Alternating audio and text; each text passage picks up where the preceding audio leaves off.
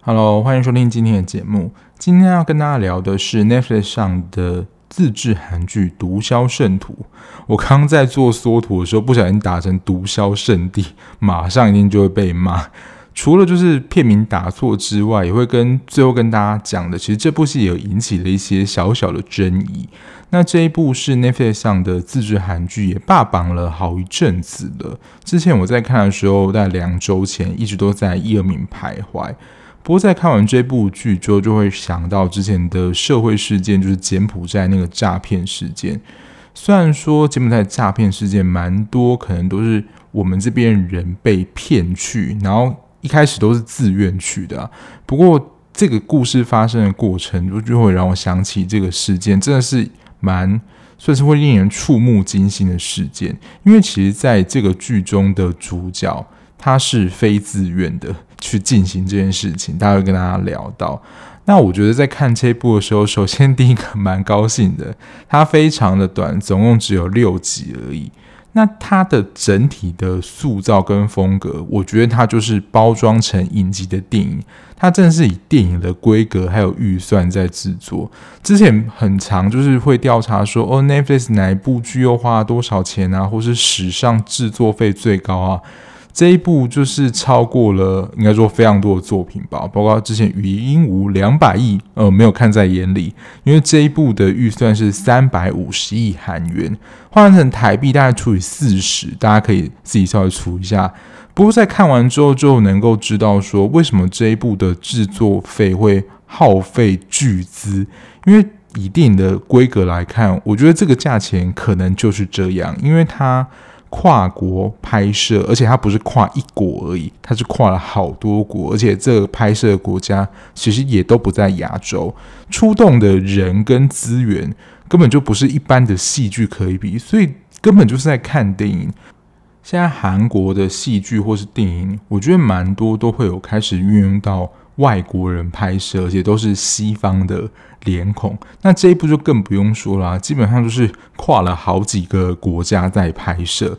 自己在看的时候，他在一开始陈述的风格，你会觉得有点像是纪录片，因为他在一开始的时候的确有说这是根据真实的经验改编而成，真实真人的经验，但是当中的剧情啊，一定有经过更改，否则我们就直接去看纪录片就好了。可是看完之后，如果我是主角的话，还是会觉得说，我为什么人生要经历这么可怕、令人惊吓的一个事件？那它发生的年代的确也比较早以前。那如果比较早期，然后又被骗到那么远的地方，也不是说骗啊，他去那么远的地方做生意，然后要回来啊，不论是船啊，或是手机，或是信件，其他很多方法，我觉得都会比起现在救援上，我觉得困难很多。那我看这一部，其实也是看到蛮多人的文章推荐，然后这一部好像也霸榜蛮久，能够想说，嗯，大家的口味到底是什么？不过我回想了一下，其实这一部一开始放出来宣传的时间是蛮早了，只是一开始的名字并不是这个名称。我记得当时宣传的或者放出来名称就直接叫做《苏里南》。光看片名，你可能不会觉得说这到底是一个什么样的戏剧类型。那它翻成《毒枭圣徒》就蛮符合他在剧中所要传达的故事，因为这样配搭起来，我记得演员是还蛮符合的。当初宣传的时候就有放出一些演员的名单，我也只能说啦，就是虽然我没有在关注，很关注韩国电影，可是这一部的戏剧卡司真的是电影咖，然后。非常多实力派演员的等级，而且其中还有一个会令我们就是台湾人眼睛一亮，因为居然有台湾的演员。好，先首先来介绍一下这一部，就是我刚刚说的非常厉害的卡司，有何振宇，何振宇本身就是一个。电影咖，而且演过非常多知名的戏，像之前的《与神同行》《夏女的诱惑》，现在在蛮多的 OTT 平台其实有这一部，大家可以找来看。那他在这一部里面饰演的叫做姜仁九，他其实就是一个正常的生意人，他最主要经营的是鱼类的生意买卖。一开始在韩国，其实当时他们可能都有货源，然后还蛮充足的。可是可能经历了资源短缺，或是当时的收成不好，所以他的朋友就告诉他说，苏利南这个地方货源充足，你只要去那边做生意，你就能够赚大钱。而且当时那个地方对于那个鱼类，我有点忘记是什么鱼了，是一个很难念名字的鱼类。他告诉他说，那个地方没有在吃这个鱼。那别人的泥巴就是我们的黄金，当然不是这样用了，但就是别人不要用的东西，但对我们来说是一个非常珍贵而且有利润可循。那身为一个商人，闻到金钱味道，就一定要去做这个生意啊！而且当时他饰演这个江仁九呢，已经结婚有小孩了，而且当时有小孩，他们也。应该是买了自己的房子，只是他们韩国就是在买房子有很大一部分也是贷款了，所以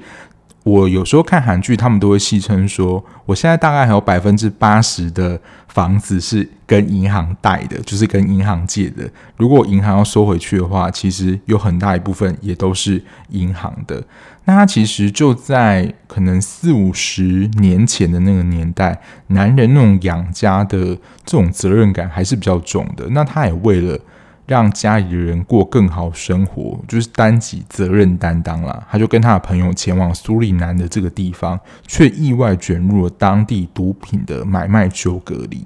其实从片名就可以看到，这部片最主要就是跟毒品的买卖有关。在看的时候，你的确会有一种那种无间道或是那种黑道电影在毒品交易或做各式交易的这种感觉。那演他的太太也是我觉得最近出场率非常高的秋瓷炫，她就是饰演江仁九的老婆。那那个时代，我觉得他在婚姻的设定上也蛮符合那个年代的，好像在那个年代，就是结婚这件事情，就是。只要年纪一到，就好吧，就是我要结婚，成立一个家庭等等，然后他们就是这样结婚的。我觉得就简单交代就好了，就是当时的那个背景。我自己是蛮喜欢秋子炫的，除了我觉得她很漂亮之外，我觉得她的演技也蛮好的。但她的角色，我个人比较喜欢还是她演贵气的角色，因为她在这一部里面演的就是那个年代，就是在家里。含辛茹苦养大孩子，然后做家事的那种妈妈，就是一个比较贫苦或是苦钱倾向。那她在最近另外一部，我觉得那一部她的表现还有她的角色的分量都更精彩，就是小女子这一部之后一定也会跟大家聊，因为我目前看到现在，我觉得还是蛮精彩的，而且他也一直有反转，之后再跟大家聊，也是在 Netflix 上的戏剧。那说主角卷入了当地的毒品买卖风波，那这个毒品买卖其实就我们很多知道说可能是集团或是有一个龙头老大嘛。那这个毒品呢，在当地苏里南就是由黄成敏饰演的全耀焕，他也是电影咖，因为我没有看什么韩国电影，所以请他原谅我。其实我没有看过他的什么的电影作品，但我知道他也是一位蛮知名的韩国电影的演员。那我觉得他饰演的这个角色真的是还蛮反差的。他就是假装成当地的牧师，当然他在当地的确是牧师啊，不过他就是披着牧师的这个外衣，然后什么都说哦，是神的旨意啊，神叫你做什么啊，神会说什么责罚。其实我非常讨厌这样的类型。我对宗教其实并没有任何的排斥，可是我觉得对于那种过度迷信或是以什么什么谁之名来就是做一些邪恶的事情，这。对我来说是不可原谅的，啊，就是题外话。不过在当时呢，他就是假装成是当地的牧师，事实上他就是当地毒品，因为他们的毒品还分很多派。那当地最大在苏伊南这个地方就是古柯碱的控制商，而且他非常邪恶的，就是以毒品来控制人们跟这个国家，他的。毒品在当时啊，其实是一个非常大的生意，而且很你要说讽刺或是很无奈的是，当地的经济的出口有很大的一部分都是靠古柯碱来把他们国家经济撑起来的。那刚刚会说到他用毒品来控制人们，这个控制正是会为他们毒。毒品，然后大家如果有听过我比较早之前的集数，我有介绍过毒品的上瘾机制，它真的就是跟锁跟钥匙一样。我们为什么会成瘾呢？就是比如说你今天注射了这个东西，它就必须要有相对钥匙才能解锁。那大家都知道，钥匙是非常特殊的形状，所以基本上你只要注入这个钥匙，也就是毒品了，你基本上第一次就会上瘾了。所以他都用这些毒品来为当地，如果是男人的话，他就会成为牧师自己的军队。就是如果有什么人来找茬，或是卷入跟其他帮派的毒品或其他纠纷的话，这些男人就会出来作战。那如果是女人的话，就是。在他所创造的，你要说他富丽堂皇的宫殿或他居住的地方啦，就是在服侍他等等之类，然后照顾其他小孩。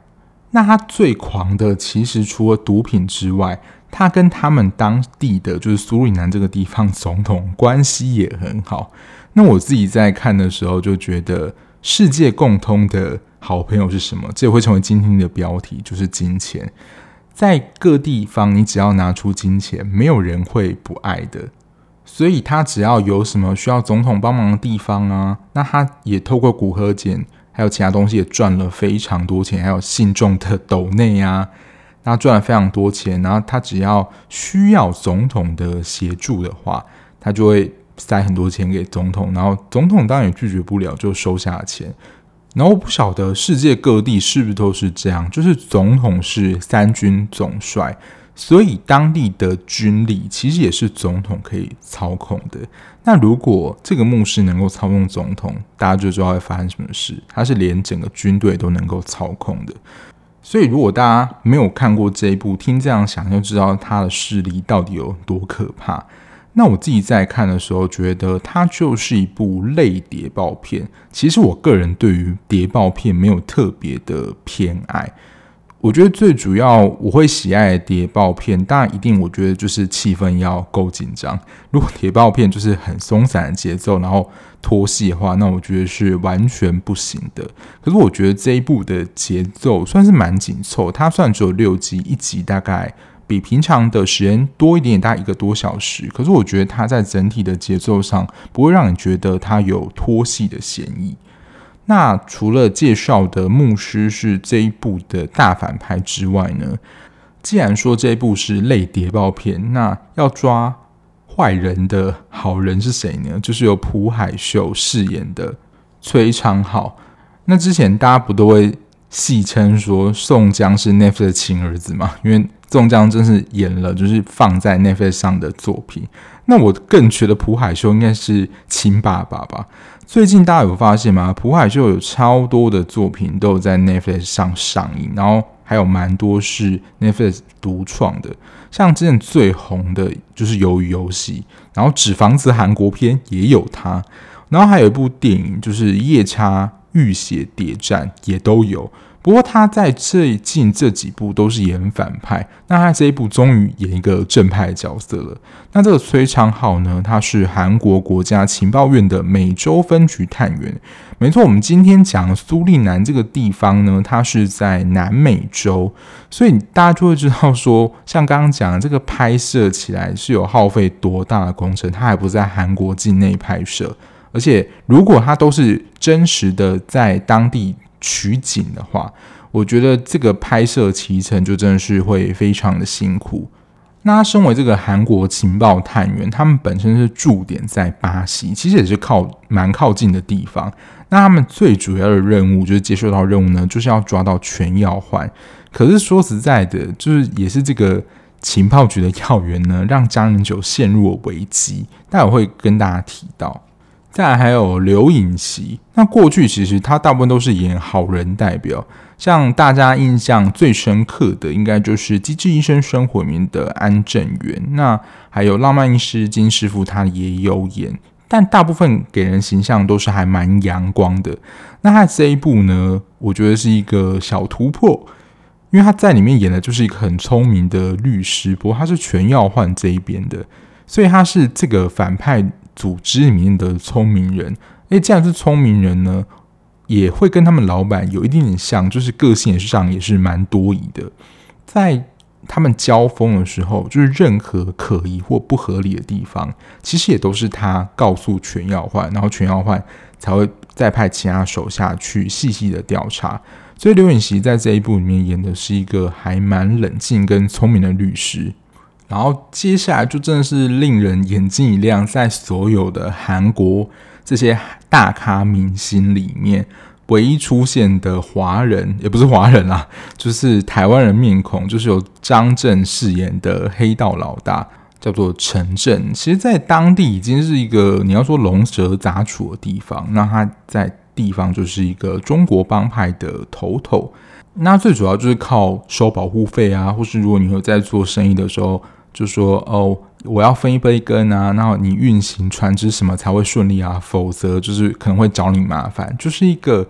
也是顺便费吧。就是黑道蛮多都是靠这些来算是支持他的收入嘛。不过刚刚有提到苏运南在这个背景设定上，其实是毒品还蛮泛滥的一个国家，除了古柯碱之外。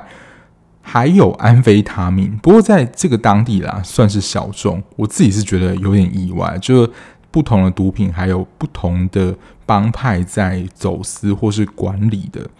但整片大概百分之我觉得八十最多是韩国演员，所以最主要蛮多还是以韩语在进行的。但因为这一部的你要说人种国籍非常不同，有时候还是会听到他们有。英语的交谈，而且也是相对比较多的。再来呢，就是我们比较熟悉的中文。那说实在，比较听得懂的，大概就是张震，因为他毕竟就是台湾人，所以他也没有口音。那里面，我觉得我最近应该说之前也有在看《卫生》，不知道大家有没有看过这一部？我觉得也是蛮神的一部职场剧。在那一部里面，就会听到多国语言，因为他们就是一个企业公司嘛。我真的很。佩服诶、欸，我觉得这些演员很辛苦，要学习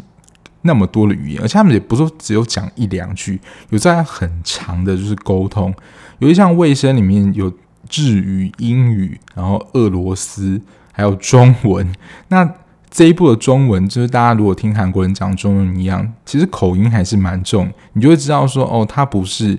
这个他熟悉的母语，而且口音是还蛮重的。那因为在剧情的设定，他就是一个中国黑帮，所以除了张震会讲中文之外，他身边的应该说护卫或是喽喽比较大咖层级的也是会讲中文，不过中文就是比较口音一点。不过我觉得不影响观影体验。到这边就是吴磊的人物跟整个剧情故事观的介绍。那接下来就会分享跟我大略的讲一下，说这一部的主要剧情还有精彩的算在哪里嘛？就我看完之后自己的感觉。所以如果呢，这边还是就先提醒一下，如果。你还想看这部剧，而且你很怕被爆雷的听众呢？现在可以先去 Netflix 上找到这一部《毒枭圣徒》，把它看完之后再进来听。那不知道你不知道你看完了感觉会不会跟我一样？那就要开始喽。这一部给我的感觉其实就是一个谍报片，然后是一个四角战争。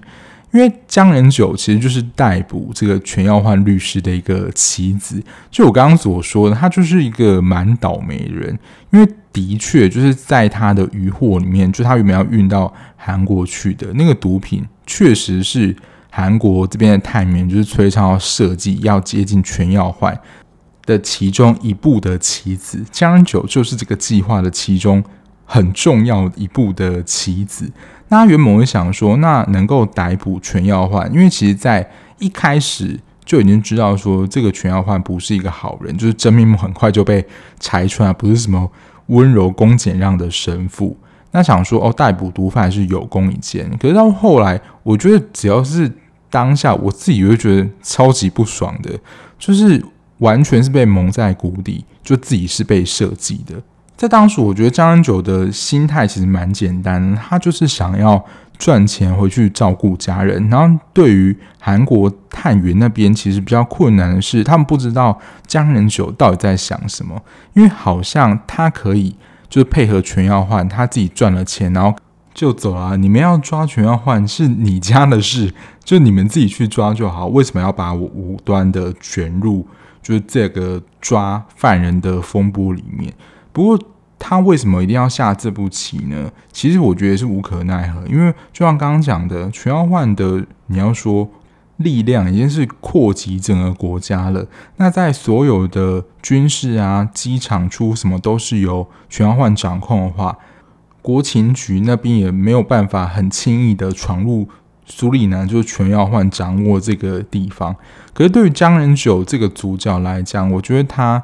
最倒霉也最无奈的地方，就是如果有看过人，应该就知道他就是一个骑虎难下，就是左右为难，两边都不是。他也不可能说走就走啊，因为牧师就是控制了整个机场权。一开始想要逃跑也没办法，因为整个飞机你想要走，马上就会被拦下，而且可能会在机场那边就会被射杀，所以他也只能虚伪的。抓到适当的时机，但他最终目标就是想要回到韩国。可是，在看的时候就会觉得这真是一条非常惊险的路。所以在面对全要换的时候，也真的只能是两面手法。你不可能维持一个很一致的状态，因为你毕竟是要生存。那也不想要就是与狼为伍，就是全要换，所以他还是要试图的找出一些方法。逃离苏云南这个地方，可是如果从两边的角度来看，主角就是江仁九这个角色，反而变成就是这部戏里面最大的不定时炸弹。如果你没有预设，他说，虽然我一开始就觉得说这种剧的戏码一定就是主角安全的回到韩国，只是中间经历很多波折。可是如果没有这样预设立场想的话，其实主角就变成一个最大的未知的炸弹，他会投靠哪一边？其实真的不知道。我觉得如果你没有就是先想要说，呃，结局可能是怎么样的话，我觉得其实在这个部分，我觉得是还蛮精彩的。而且这一部的坏人，他不是那种很聪明的，可是他有一个非常明显的特征，就是他的疑心病真的很重。包括可能你以前的经历啊，然后你跟他讲的路线的确认啊，他没有那么容易相信，他都会派人真实去查，或是刚刚所说的刘演锡演的律师，只要觉得有地方很怪，他就会马上去 check 说，诶，你讲的是不是真的？所以其实情报院这边也不能打马虎眼，就是随便编了一个很一听就是一个假的人物角色。从一开始听到他在。大使馆讲的那个角色，其实形容的有点蛮危险，因为我觉得这样角色，诶，真的会出现在在大使馆这么正派的地方吗？结果没想到，就是他们其实有考虑到全耀焕就是一个疑心病重的人，其实编排就是编织这个人物的形象是真的，所以我觉得这部戏除了演员的演技精湛之外，我觉得两边的智商都是在线的，你不会觉得说。好像设计下来一个很轻易的局，然后坏人就中计了没有？包括提出的方法引诱陷阱，全耀焕上当，其实他也没有这么容易就中计耶。因为在最后的时候，他们不就是把全耀焕引到一个就是美国的境地那边，然后全耀焕就是很直觉说，这边不就是美国的那个边境吗？你是想要害我死啊？没有这么容易上当的。而且不信任人的程度，我觉得也是到达一个极点。几乎所住进的房子里面都有监视器，要监控你的一举一动。因为朴海秀演那个角色，不就是伪装成要跟全耀焕做生意的商人吗？然后当他们见面的时候，就是来回几次之后，其实全耀焕也对于崔昌浩的这个角色保持着蛮多的疑问跟怀疑的。以他的想法，我觉得自然就会想说，你是不是在跟江仁九谋划一些什么，或是你根本就是警察卧底等等的。那其实我自己后来是有发现、注意到，我觉得这也是一个平常的事情啊，就是也是注意到安全。他们在秘密通话的时候，他们都会问吃早餐没作为开头，因为你不可能你。电话接起来之后，就噼里啪啦讲一些非常危险跟私密的事情，一定要确认旁边就是全耀幻是在旁边。如果他在监听的话，就一定是寒暄问候啊等等。所以他在以这个开头之后，才会说：“哦，现在我是自己一个人在这边，旁边是没有人，是安全的。”他们作为特务或是卧底或者这些情报员，其实他们都会有一些自己专属的密码或暗号来，就是。告诉说哦，我现在状况怎么样？行动，包括后来那个卧底出来的时候，其实打上去的暗号也都只有他们自己知道而已，就不会直接讲正经事啊。因为如果一讲出来，然后全耀焕就在旁边，一定是马上被枪毙。除了帮派之间彼此斗智，城镇那边，我就觉得他们就是以武力来硬的，以质来讲，我就觉得还好。最主要是牧师跟国情院这边的斗智的这一 part 是精彩，不过也因为加入了城镇那个集团，就会让整个事件变得更复杂。因为毒品不会让就是单一的垄断嘛，他们自己也想要分一杯羹，所以有加入了这个角力的过程。所以对我来说，它就是一个四角的战争，这是我觉得这部戏的第一个看点。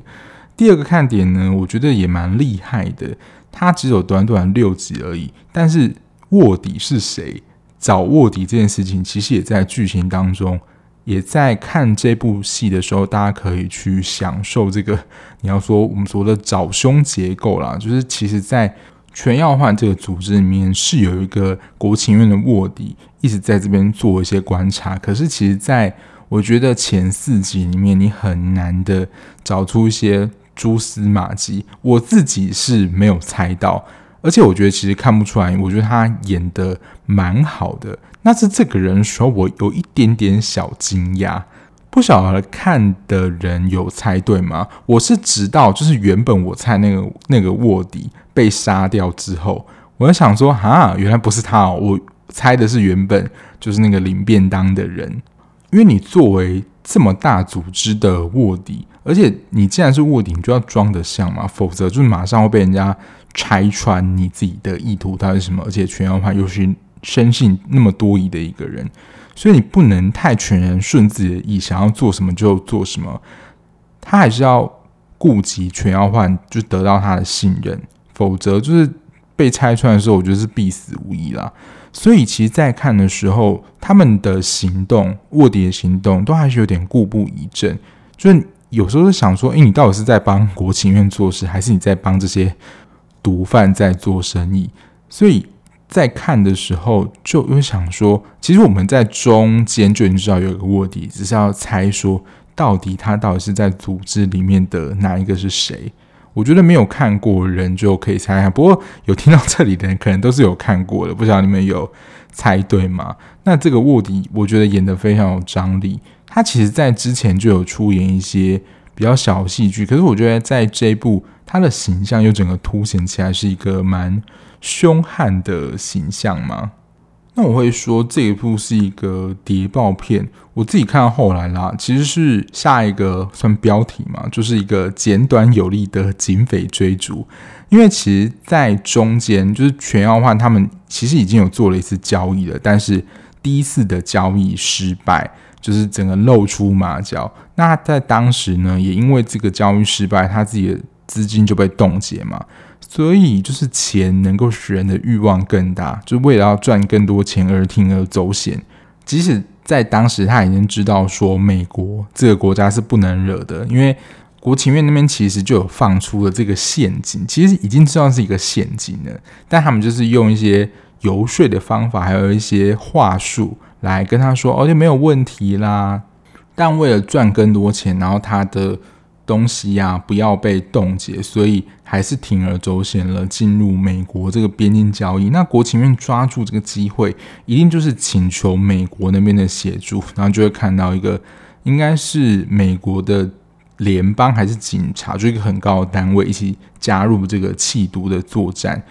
那这个时候就是又演变成跨国之间的一个。动员了，那这部分呢，我觉得以动作戏来讲，我觉得是蛮精彩的。然后因为这边也是很后面啊，所以节奏也是很紧凑，然后整体的方向我觉得就蛮清楚的。只是说到时候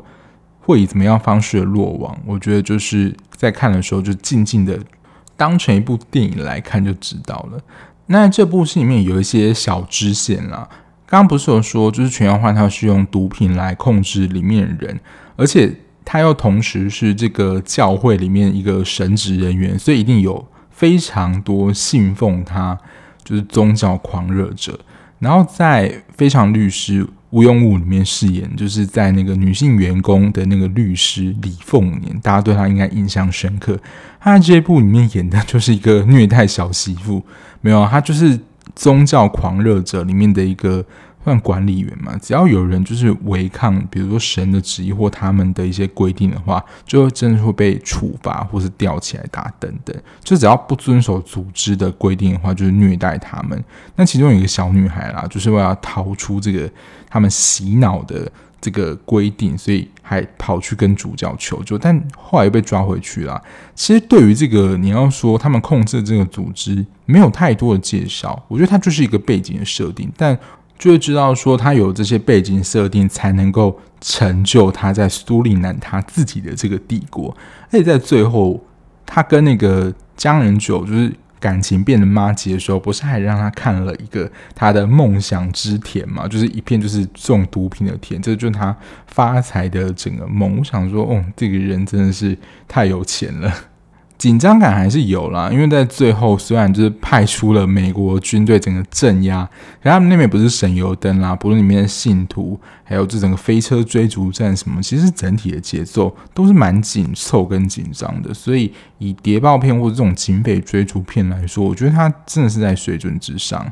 毕竟也是花了不少钱啦，就你要看在当地的那些苏云南的。军人啊，居民，我相信都是那边当地人，韩国演员，然后甚至巴西，巴西我觉得可能只是借一个棚拍一个设定啊，但美国那边我觉得应该是真的有到那边取景。好啦，那就大概的分享一下我如果看完这一部的简单的把它算摘要跟心得啊。不过就在这一部就是大红大紫的同时，那以这种比较暗黑或是比较危险的题材作为主轴的话。我觉得都会势必引发一些争议。我觉得特别啦，就是如果你描写那个国家比较不好的部分，甚至丑化，自然我觉得就会引起不论是当地的政府啊，甚至是国民的不满。因为的确，我觉得这在戏剧蛮常见到的。诶，之前演那个《非常律师禹英禑》的那个全民宇，我不是有分享说哦，因为他就是演了全面面这个角色，就是有点呃勾心斗角，然后有点。在后面放冷箭，导致他的 IG 追踪人数就是一天掉了，我记得是一千人还是一百人啊？我有点忘记了。但我想说的是，就是很多的观众就会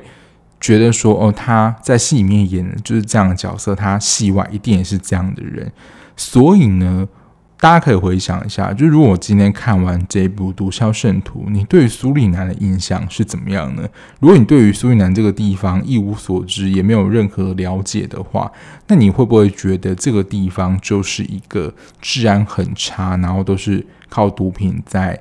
供养整个经济体系的一个国家，就形成就对于这个地方是一个。蛮差的地方。那如果真的有机会的话，你会想要去这个地方玩吗？或是这个地方做一些事情吗？我想是不会的。所以它引发第一个争议呢，就是因为这部戏就把苏里南这个地方描写成毒品泛滥的国家，所以在这一部 Netflix 又是全球的嘛，上到 Netflix 之后，引发当地的政府就不满，向韩国政府抗议。而且在当地生活的韩国人也受到影响，自然就会觉得说，呃，你们把这边描写那么丑化，所以自然的在当地的居民可能就会对韩国人有一些敌意。所以我觉得这些韩国人真的也是蛮倒霉啊！我也只能说大家入戏太深。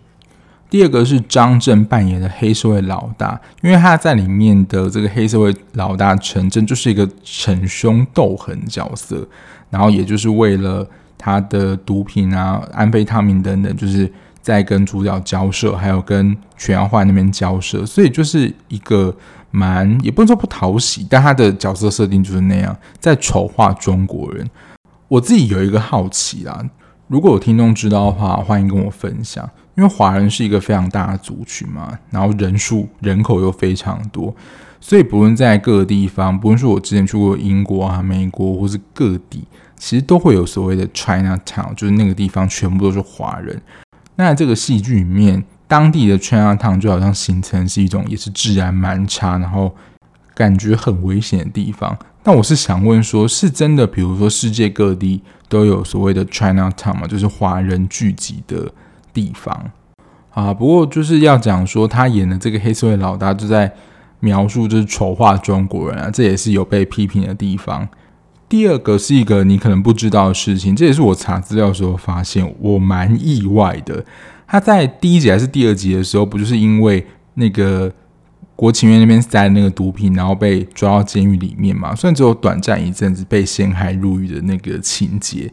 可是那些监狱的犯人，据报道所知，就是他们是真的当地监狱的犯人，真实出演，我是蛮惊讶的。因为如果是这种监狱的，比如说里面牢房人啊，我都觉得可能是请一般的临演。因为如果请真的犯人演，其实风险蛮大的。就是如果在当地拍摄的话，可能也需要出动蛮大的监狱里面的那种监视的组织。我觉得剧组啊，还有整个，我觉得心脏都是蛮大颗的。第三个，大家如果看完以剧情来说，大家觉得会有第二季吗？其实我觉得他第一季收的。我觉得就已经是蛮好，我觉得是一个蛮完整的故事了。那我再看网上文章说，就是后期不是有一个要证明全耀焕跟江仁九友情的一个象征，就是那个签名球嘛。那